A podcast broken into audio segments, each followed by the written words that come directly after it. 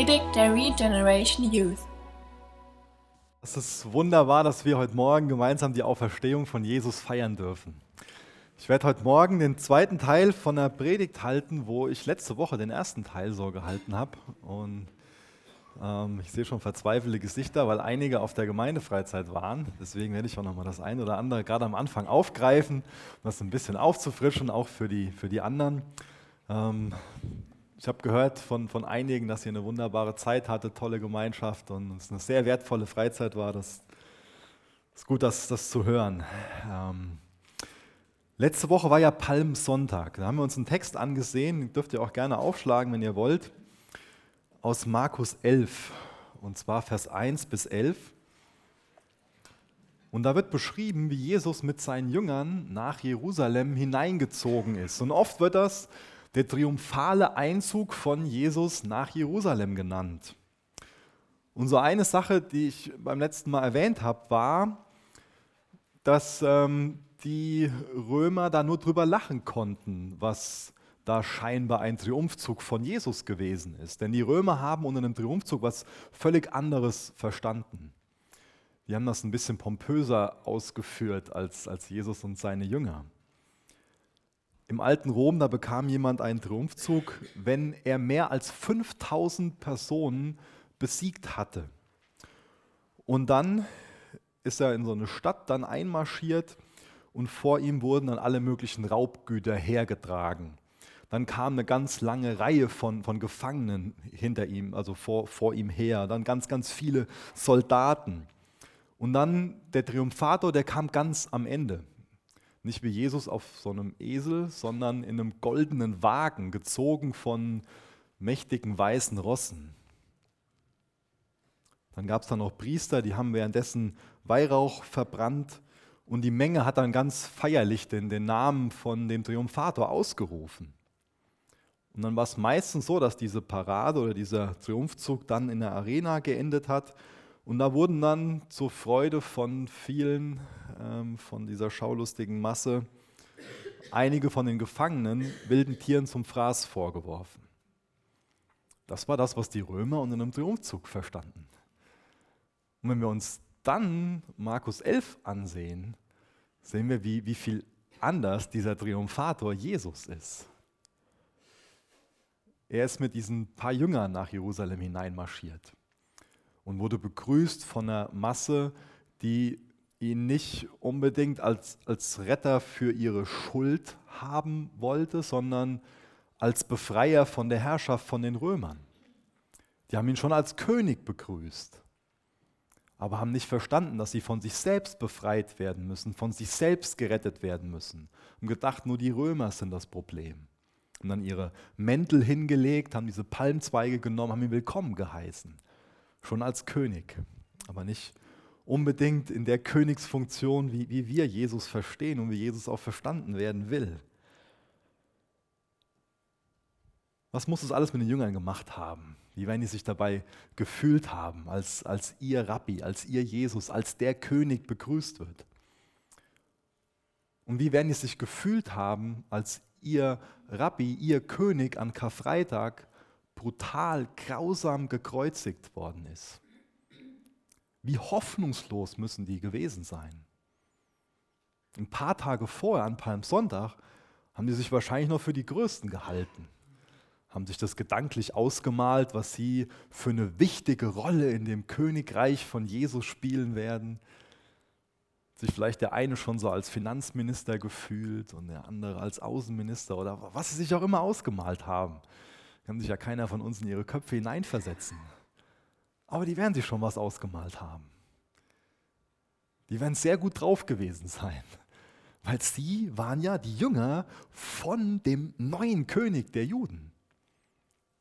Aber was muss das mit ihnen gemacht haben, nachdem sie dann erlebt haben, ein paar Tage später, dass ihr Herr, dass der grausam gekreuzigt wird? Die werden sich viele Fragen gestellt haben. Ich habe mir sich auch gefragt, warum hat Gott das denn jetzt zugelassen, dass Jesus auf so eine brutale Art und Weise sterben musste? Vielleicht haben die sich von Gott verlassen gefühlt. Die müssen vor, vor Trauer einfach zerbrochen sein. Die waren am Ende. Mal eine ganz provozierende Frage, warum waren sie denn am Ende? Ein Antwortversuch ist, weil sie nur das vor Augen gehabt haben, was bei Menschen möglich ist. Und vorher nicht wirklich hingehört haben, was Jesus ihnen schon so alles mit auf den Weg gegeben hat. Und das kann auch für uns ein Grund sein, warum wir schon mal in Sorgen und, und Angst, von Sorgen und Angst verunsichert werden, weil wir nur das im Sinn haben, was bei Menschen möglich ist. Aber wir feiern heute das, was bei Gott möglich ist. Ich werde mal in diesem Bild bleiben und, und weiterhin so einen römischen Triumphzug mit dem von Jesus vergleichen.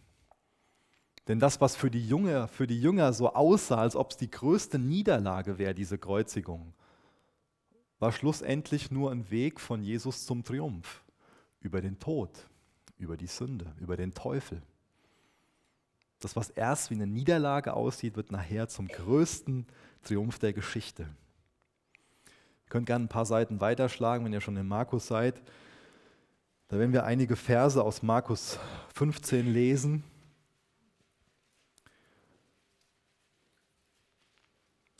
Ich denke, den meisten von uns ist klar, dass die Römer Jesus grausam verspottet haben.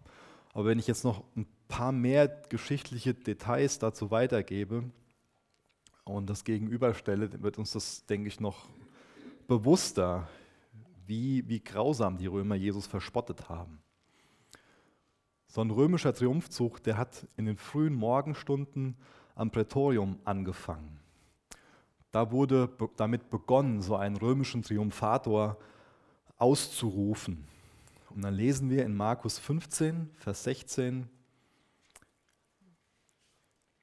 die Soldaten aber führten ihn in den Hof hinein, ihn, Jesus, in den Hof hinein, das ist das Prätorium, und sie rufen die ganze Schar zusammen.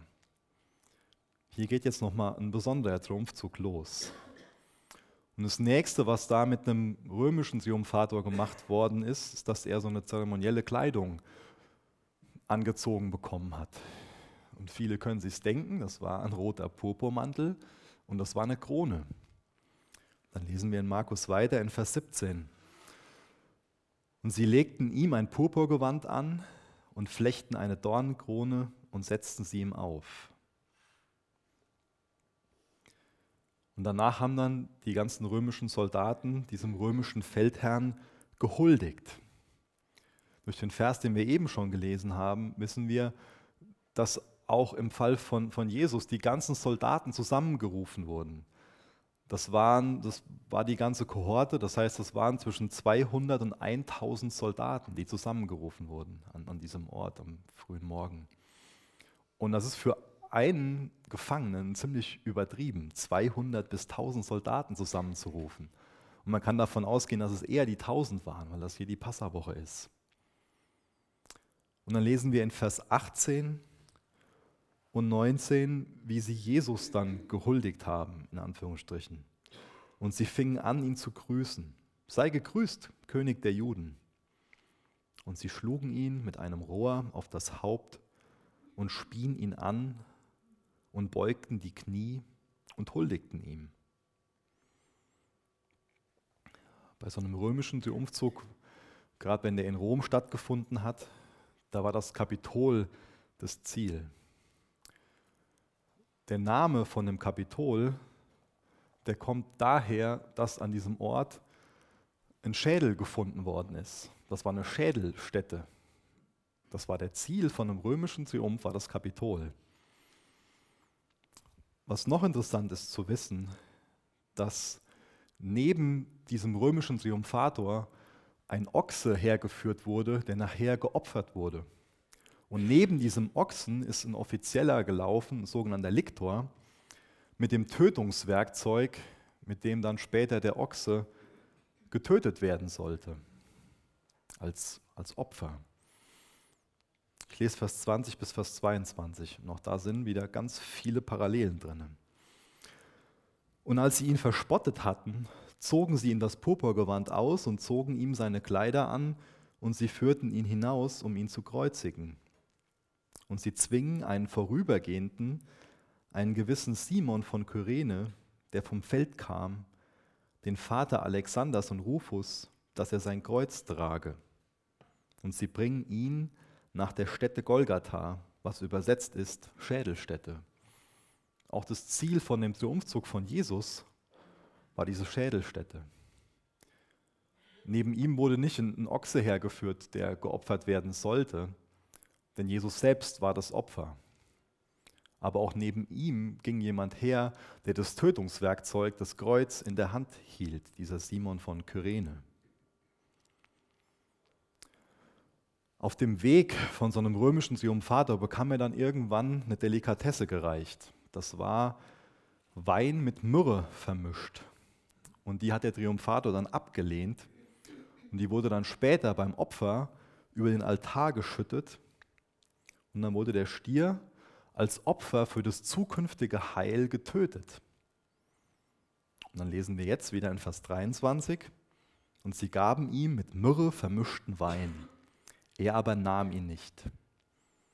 Das heißt, auch Jesus hat diesen Becher abgelehnt, wurde später gekreuzigt, hat sich selbst zum Opfer gemacht und wurde dadurch zum Heiland der ganzen Welt.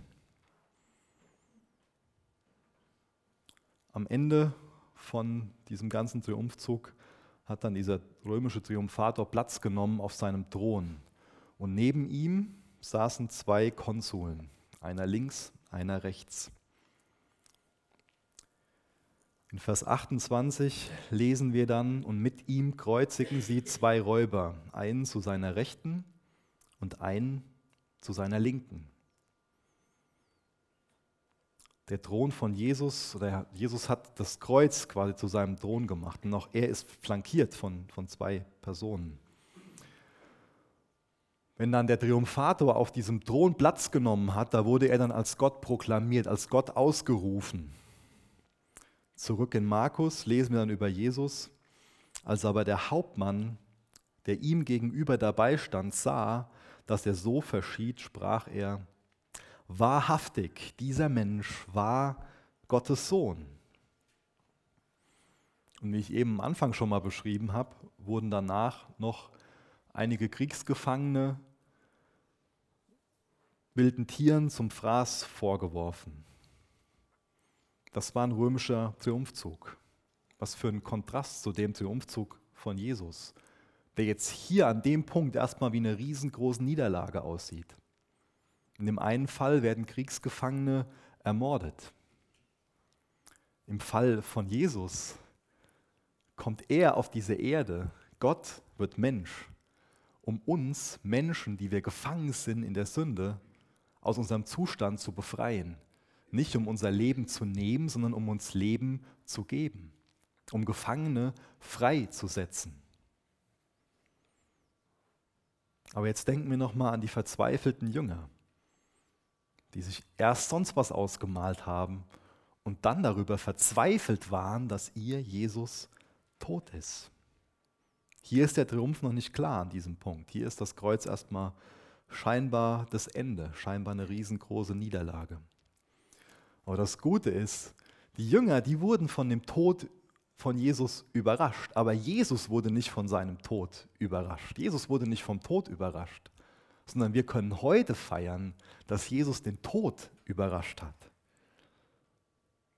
Das ist ein ganz bitterer Triumph von Jesus. jetzt lesen wir uns mal das in Markus durch, was wir heute feiern. Und zwar im nächsten Kapitel, Markus 16, Vers 2 bis Vers 7. Und sie kommen sehr früh am ersten Tag der Woche zu der Gruft, als die Sonne aufgegangen war. Und sie sprachen zueinander, wer wird uns den Stein vor der Tür der Gruft wegwälzen? Und als sie aufblickten, sehen sie, dass der Stein zurückgewälzt ist. Er war nämlich sehr groß. Und als sie in die Gruft eintraten, sahen sie einen jungen Mann zur Rechten sitzen, bekleidet mit einem weißen Gewand. Und sie entsetzten sich. Er aber spricht zu ihnen, entsetzt euch nicht, ihr sucht Jesus, den Nazarener, den Gekreuzigten. Er ist auferweckt worden, er ist nicht hier. Siehe da die Stätte, wo sie ihn hingelegt hatten. Aber geht hin, sagt seinen Jüngern und Petrus, dass er euch nach Galiläa vorausgeht. Dort werdet ihr ihn sehen, wie er euch gesagt hat. Vor diesem Grab lag also ursprünglich ein tonnenschwerer Stein. Der war vor das Grab gerollt worden. Und dieser Stein wurde auch aufwendig versiegelt. Außerdem wurde das Grab von einer Spezialeinheit bewacht. Und trotzdem blieb Jesus nicht im Grab. Trotzdem konnte das Grab Jesus nicht festhalten. Jesus ist auferstanden. Das feiern wir heute, dass das Grab leer ist, dass Jesus den Tod, den Teufel und die Sünde besiegt hat.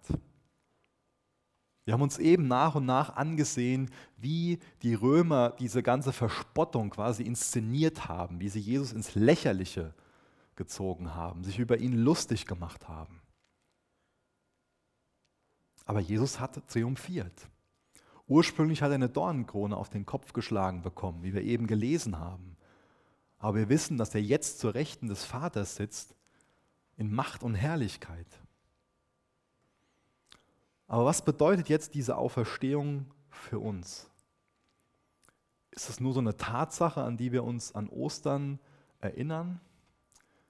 Ist es so eine historische Tatsache, die wir so verstandesmäßig abnicken oder einfach nur so eine, so eine, so eine Lehre, die wir für wahr halten und das war's?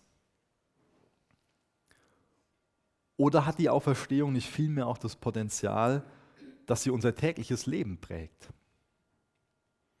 dass Jesus triumphiert hat, dass er den Tod überwunden hat, das sollte doch unseren Alltag auf den Kopf stellen, oder? Das sollte uns doch radikal verändern, soll die Art und Weise, wie wir leben, verändern. Ob wir Hoffnung haben oder mutlos werden. Jesus hat mit seiner Auferstehung nicht nur sozusagen die Tür ins, ins ewige Leben aufgestoßen, sondern er will, dass wir täglich in diesem Auferstehungsglauben leben. Dass unser Lebensstil davon geprägt wird. Dass wir von dieser, von dieser Hoffnung was in uns tragen und dass diese Hoffnung aus uns herausdringt, die wir haben können, weil das Grab leer ist. Wie kann das denn geschehen? Ihr dürft gerne mit mir aufschlagen, Galater 2, Vers 20.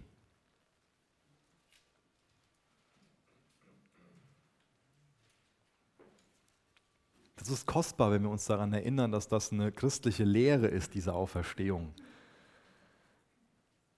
Und dass Ostern auch, dass der Auferstehungstag auch ein Feiertag ist. Aber wenn das nicht einen Lebensstil in uns hervorbringt, dann, dann geht es nicht weit genug. Galater 2, Vers 20. Und nicht mehr lebe ich, sondern Christus lebt in mir.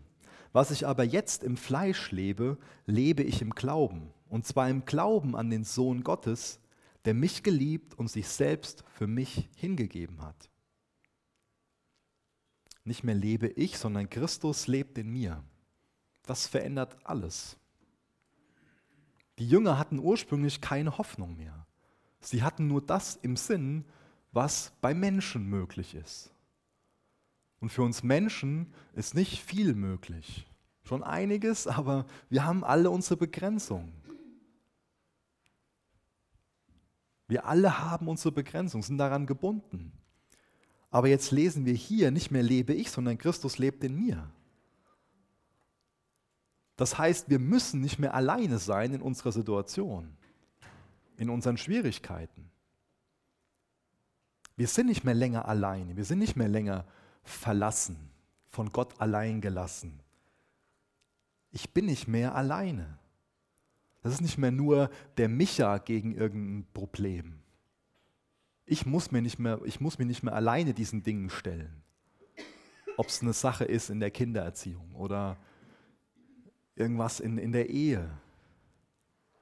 Das ist nicht mehr nur der Micha gegen eine Versuchung, sondern da ist jemand in mir, durch den Glauben an Jesus ist Jesus in mir und in seiner Auferstehungskraft kann ich einer Versuchung begegnen. Durch seine Auferstehung habe ich die Hoffnung auf Heilung in meiner Ehe. Habe ich die Hoffnung darauf, dass ich die Konflikte mit meinen Kindern hinbekomme und die erziehen kann. Oder was es auch immer ist, ob das was Finanzielles ist, ob was es auch immer ist. Das heißt, dass meine Begrenzung nicht mehr länger meine Macht ist oder meine Fähigkeit oder meine Finanzen, sondern Christus lebt in mir. Dadurch habe ich Hoffnung. Gott ist in mir. Und er will sich durch mein Leben verherrlichen. Und hier und da passiert das in der Art und Weise, dass sich Situationen verändern. In meinem Leben bisher erfahrungsgemäß oft weniger, sondern eher so, dass er mir in Situationen dann Kraft gibt, hindurchzugehen und, und trotzdem zu mir hindurchdringt, dass ich ihn in der Situation verherrlichen kann. Aber ich bin nicht mehr alleine. Versteht mich nicht falsch, ich will nicht heute Morgen euch irgendwie was mit auf den Weg geben, Jesus ist in meinem Leben, jetzt habe ich keine Probleme mehr. Nein, ich habe jetzt jemanden in meinem Leben, der mir auch eine vernünftige Perspektive auf die Situation geben kann und mit dessen Hilfe ich hindurchgehen kann und obendrein durch seine Gnade ihn noch verherrlichen kann in, inmitten den, den Dingen. Und das ist das, warum wir Menschen leben, um Gott zu verherrlichen um auf ihn zu zeigen, mitten in den Situationen, wo wir sind. Aber wir müssen nicht mehr verzweifelt sein und, und vor, vor, Trauer zerbrochen sein, wie, wie die Jünger nach Karfreitag, denn wir wissen, Jesus ist auferstanden. Und natürlich sollte uns das auch nicht einen unrealistischen Blick auf unseren Alltag geben. Der sollte schon sehr realistisch sein dass wir auf dieser Welt durch viele Schwierigkeiten hindurch müssen, dass das Leben oft kompliziert ist, ja. Aber genauso laut müssen wir hören, dass Jesus auferstanden ist, dass wir dadurch Hoffnung haben, dass er im Hier und Jetzt uns schon Leben schenken will, dass er die Auferstehung und das Leben ist, dass er uns Kraft geben will, inmitten den Schwierigkeiten ihn zu verherrlichen, auf ihn zu zeigen, ihn zu offenbaren. Und genauso feiern wir es auch, dass wir auf die letzte Auferstehung hinzuleben, könnte man sagen. Das ist ja unsere Zukunft. Wir wissen, Jesus kommt wieder. Und was wird dann sein? Dann wird der Tod, die Sünde, der Teufel endgültig alle Macht verlieren. Und der Kampf ist jetzt schon gewonnen, den hat Jesus gewonnen. Das heißt, der Sieg ist, ist unser. Wir vertrauen darauf, Jesus kommt irgendwann wieder und in dem Moment hat das alles ein Ende. Und dann gibt es einen wunderbaren Anfang, eine ganz neue Schöpfung, einen neuen Himmel, eine neue Erde. Und weil er auferstanden ist, können wir auch dazu auferstehen. Und alles, was dazu notwendig ist, ist der Glaube an Jesus, der persönliche Glaube an Jesus. Dann wirst du auch zu diesem neuen Leben mit auferstehen, das dir auch schon im Hier und Jetzt Leben gibt.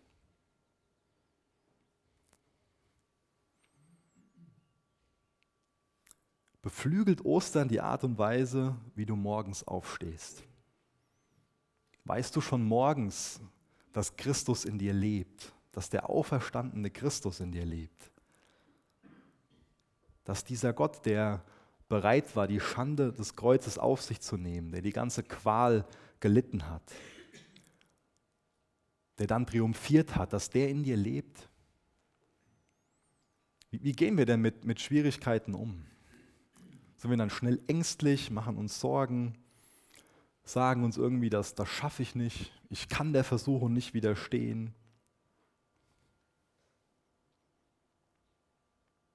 Oder wissen wir, Jesus ist auferstanden. Er lebt in mir. Durch Jesus kann ich widerstehen, kann ich Nein sagen. Durch ihn habe ich die Kraft hindurchzugehen. Er versorgt mich mit allem, was ich brauche setzt du so dein Vertrauen auf diesen Jesus. Jesus liebt uns so sehr, dass er uns in Situationen bringen wird, wo wir hilflos sind. Wo wir so hilflos sind, dass wir nur noch ihn haben. Wo wir nur noch zu ihm hingehen können und ihm sagen können, ich brauche deine Hilfe. Das macht, er, um uns, uns, das macht er, um uns beizubringen, wo wir wirklich Hilfe bekommen können. Und das macht er auch, um uns wirklich einen Blick dafür zu geben, wer wirklich vertrauenswürdig ist. Wer wirklich die Liebe ist, nämlich er. Jesus ist vertrauenswürdig. Er ist die Liebe. Wir, wir wenden unseren Blick oft auf, auf Dinge, denen wir irgendwie im gewissen Sinn Herrlichkeit beimessen, die das aber nicht verdienen.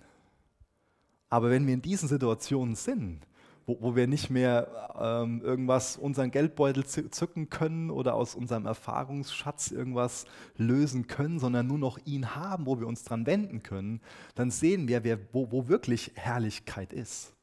Und dann werden wir aufgerichtet und dann bekommen wir eine Perspektive für unser Leben und wissen endlich, wofür es sich lohnt zu leben. Nutzt du solche Momente, wo, wo du selbst am, am Ende bist und dich hilflos fühlst, um wirklich dadurch kennenzulernen, wer Jesus wirklich ist? Ich muss gerade an das Buch Hiob denken und ich finde das interessant, was, was Hiob alles so für Tipps bekommt von, von seinen Freunden und durch was für grauenhafte Leiden er durchgehen muss und was er sich dann alles anhört. Und nachher lesen wir ziemlich am Ende von Hiob dann, dass er aber durch die ganzen Dinge Gott besser kennengelernt hat. Und das war ihm der größte Gewinn. Wisst ihr, das sollte für uns der allergrößte Gewinn sein, das Kostbarste, was uns passieren kann, Gott mehr zu schauen, ihn mehr zu erkennen, sein Wesen zu erkennen, eine tiefere Freundschaft mit ihm zu entwickeln, mehr Ehrfurcht vor ihm zu bekommen mehr Freude an ihm zu bekommen. Dass er mehr unser Ein und alles wird. Aber das wird nur passieren, wenn die Auferstehung unsere Identität wird. Wenn das, was an Ostern passiert, ist die Auferstehung von Jesus, wenn das unsere Identität wird, dann haben wir eine Grundlage dafür, in diesen Situationen Jesus besser kennenzulernen ihn wirklich zu kennen und dann auch zu bekennen. Wir brauchen solche Momente, wo wir,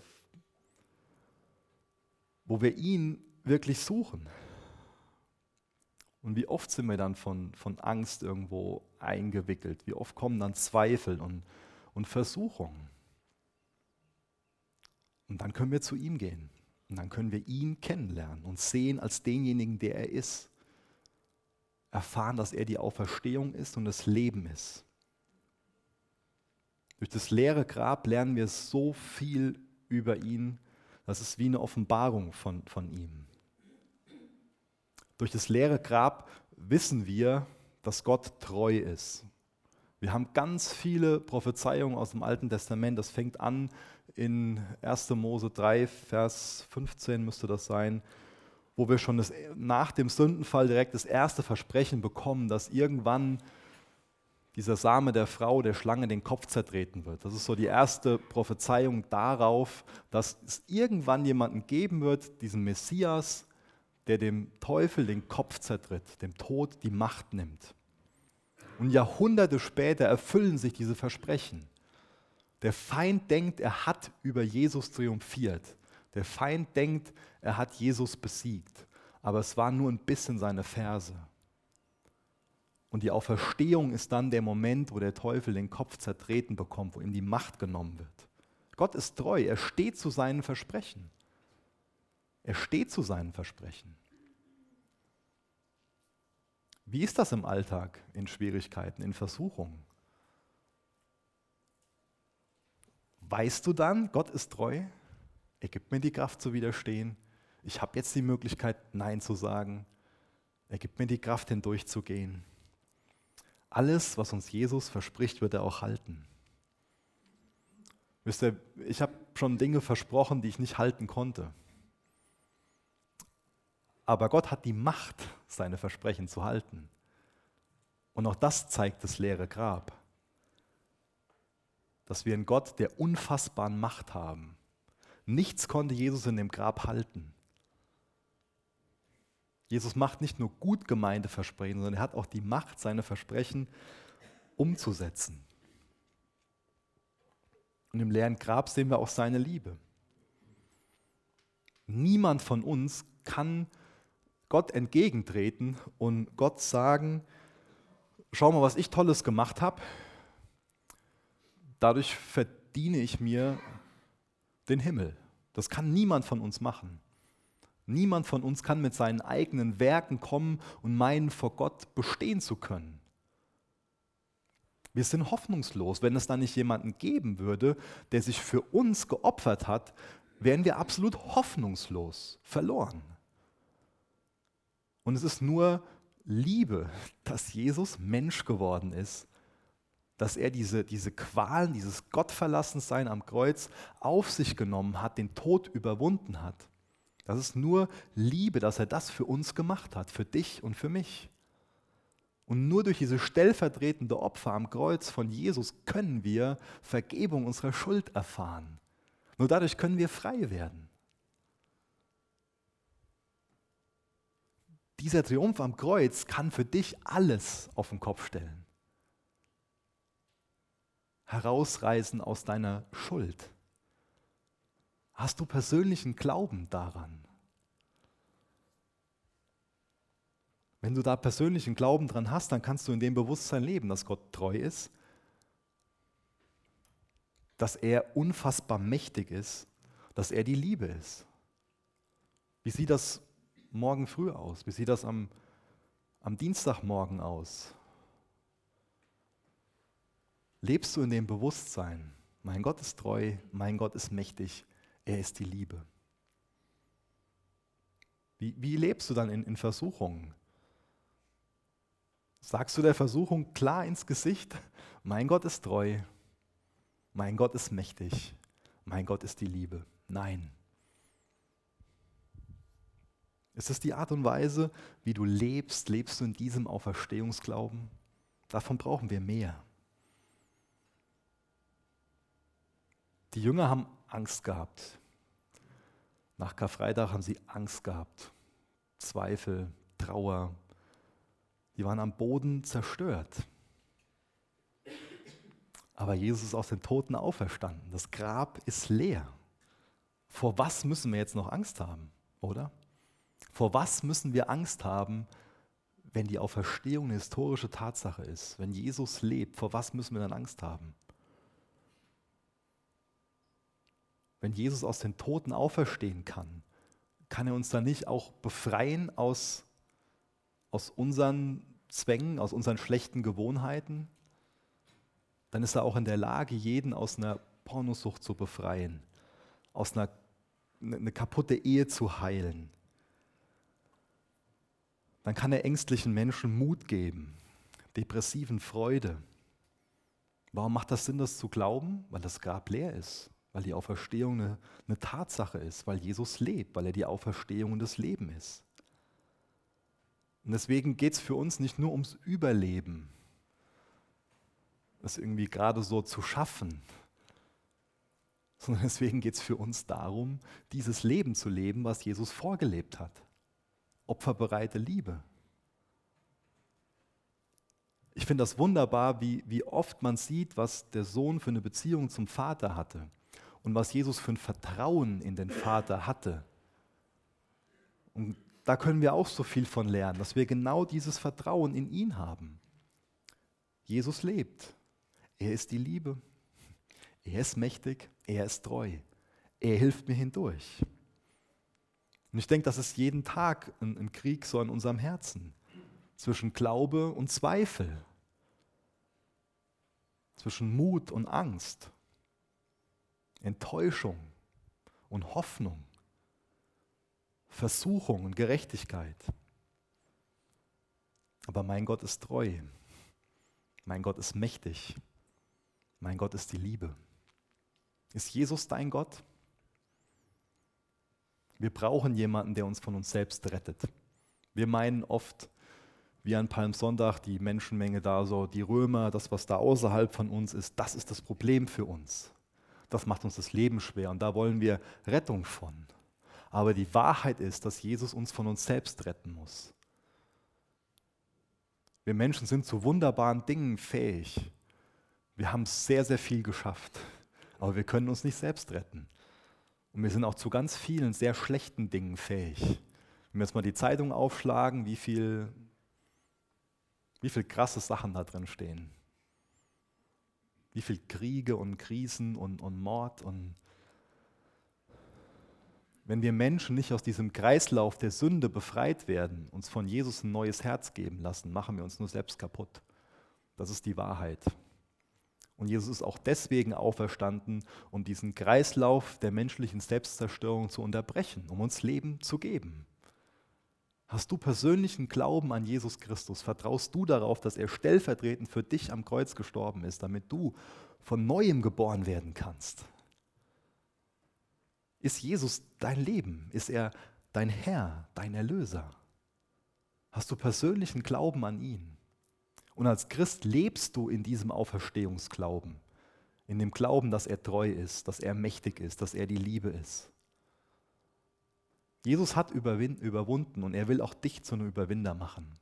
Ihr könnt gerne mit mir aufstehen, ich will noch gerne, gerne beten.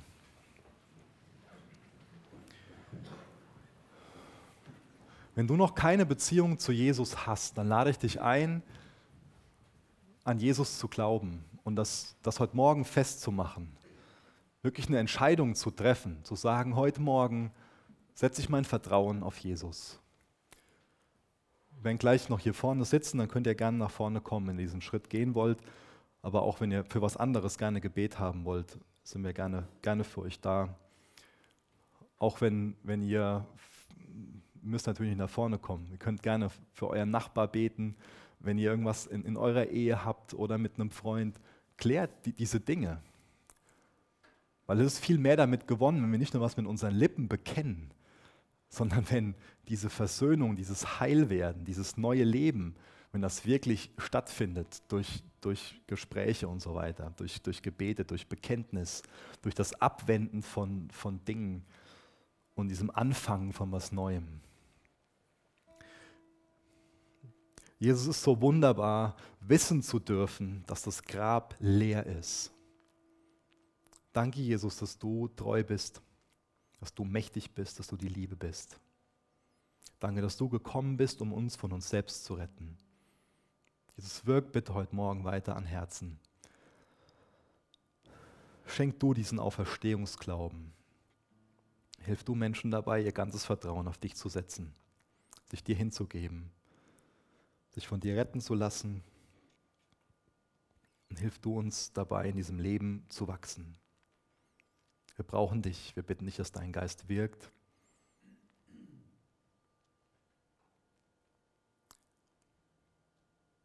Jesus, bitte komm.